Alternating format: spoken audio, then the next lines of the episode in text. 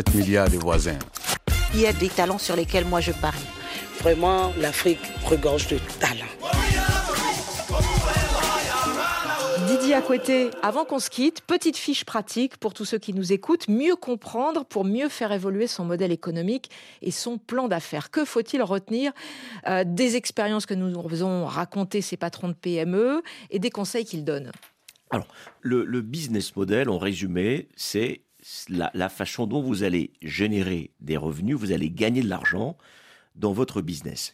Et donc, pour pouvoir l'élaborer, il faut que vous soyez certain que vous apportez un vrai service euh, au marché, puisque c'est ce service que le marché, le client va payer in fine.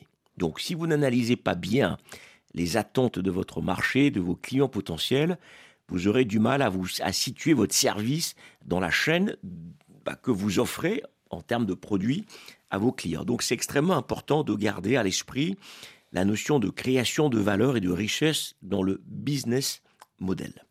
Une fois qu'on a dit cela, il y a des modèles qui existent et, ces modèles ne sont pas gravés dans le marbre, bien évidemment. C'est pour ça d'ailleurs qu'à travers les expériences que nous avons eues, nous avons vu que le modèle a évolué.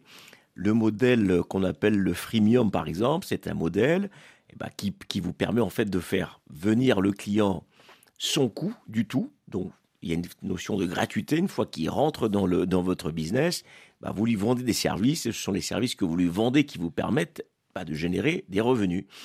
Il y a le modèle de désintermédiation, c'est-à-dire vous, vous, voyez qu'il y a deux acteurs qui ont besoin d'un service, l'un offre, l'autre vend, il y a quelqu'un entre les deux, typiquement l'agence de voyage, bah, vous créez une plateforme en ligne pour désintermédier, donc vous rapprochez directement le, celui qui vend le voyage de celui qui mmh. l'achète. Donc vous désintermédiez. Plus simplement, court-circuiter. Exact. Et vous prenez une commission au passage pour, pour, pour réduire la chaîne en fait de, de encore bah, un nouveau modèle économique, ça, pour gagner de l'argent. Hum. Absolument. Euh, vous avez le modèle du commissionnement, hein, c'est-à-dire vous avez des produits sur une plateforme et à chaque fois que quelqu'un achète, vous prenez une commission, vous, vous ne produisez rien, vous ne fabriquez rien, vous prenez juste une commission. Donc, il faut bien réfléchir aux différents modèles qui existent aussi lorsqu'on élabore euh, son business plan, puisqu'in fine, le business model, c'est ça qui fait hum. aussi la, le succès de votre business plan, puisque c'est ça qui permet au business de réussir.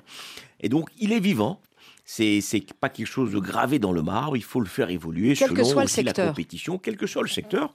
Selon la compétition, que vous soyez dans l'industrie, que vous soyez dans la distribution, que vous soyez dans, le digital, dans, les, dans le système financier, bah c'est un, un corps vivant qui évolue selon la dynamique des marchés, les comportements des consommateurs et des concurrents. Et donc, l'innovation, généralement, est au cœur du business model parce que c'est cette innovation qui vous permet bah, de voir là où vous pouvez aller accrocher la valeur. Conclusion, bien comprendre son secteur, bien comprendre son marché, bien comprendre ses clients et les écouter.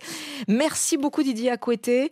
On vous retrouve le mois prochain. Vous revenez chez Avec 7 milliards. Avec grand plaisir Emmanuel. 7 milliards de voisins. Parce que nous sommes tous des voisins.